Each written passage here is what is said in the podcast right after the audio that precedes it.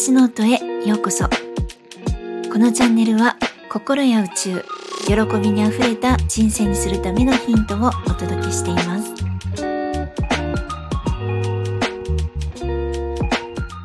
皆さんいかがお過ごしですか？ゆみです、えー、本日はいい意味で脳を騙していく未来の自分とのやりとりについて短めにお届けしたいと思います。えー、未来の自分との交換日記って聞いたことがある方もいらっしゃるかもしれません。あの未来の自分へ私はこれを叶えたいですって書く。そして次の日は今度はあの未来の願いが叶った自分になりきって今の自分へ未来の私は今こんな感じだよって返事してでまたそれに現在の自分がですねいいな、それどうやって叶えたの？とかって言って返事していくってやつなんですね。でこれの繰り返しです。で、これはあの未来の自分はこう自分の願いをですね、すべて叶えてる、もう全部叶ってるっていう設定で返信、返信？返事します。もう完全に完全にですね、もう妄想の世界です。で、そしてこの、ま未来の自分がですね、本気でなりきること。そして感情を思いっきり乗せるっていうことが大事です。そしてそれぞれまあ返ってきた返事に対してありがとう嬉しいって教えてくれてありがとうっていう感謝を乗せることもすごく大事です。まあ、未来未来の自分からだったらあなたが昔頑張ってくれたからだよっていうことですよね。それのおかげで今の自分があるんだっていう気持ちで未来の自分はお返事をします。で、これを毎日毎日繰り返してやっていくと、どんどんですね、脳が勘違いして騙されます。そして潜在意識にもその感情が刻み込まれて刷り込まれていくので、あの、本当にですね、めっちゃくちゃ感情を味わうっていうことが大事になってきます。で、本当にそんな状態になったような気がしてきたってなれば、グッドです。で、あの、自分一人で試してみるっていう時には、この未来との交換日記ですね。未来の自分との交換日記がおすすめです。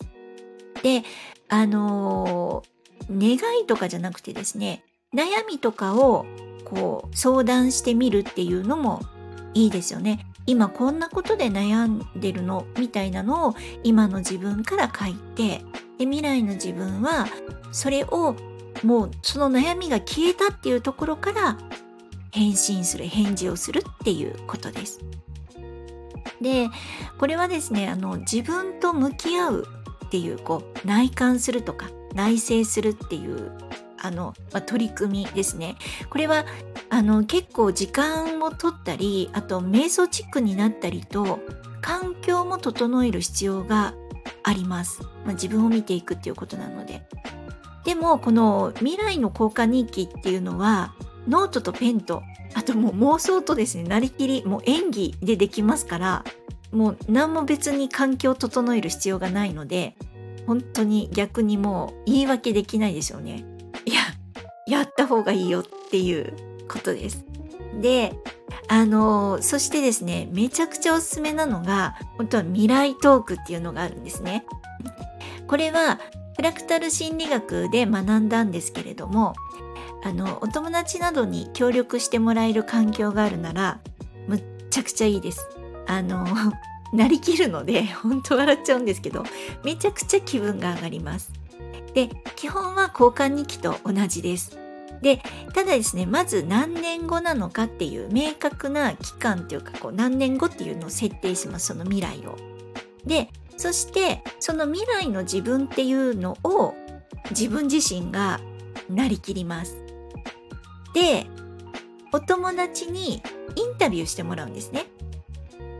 でやっぱり感情を味わうっていうことがむちゃくちゃ大事なんですね。この感情を味わうことで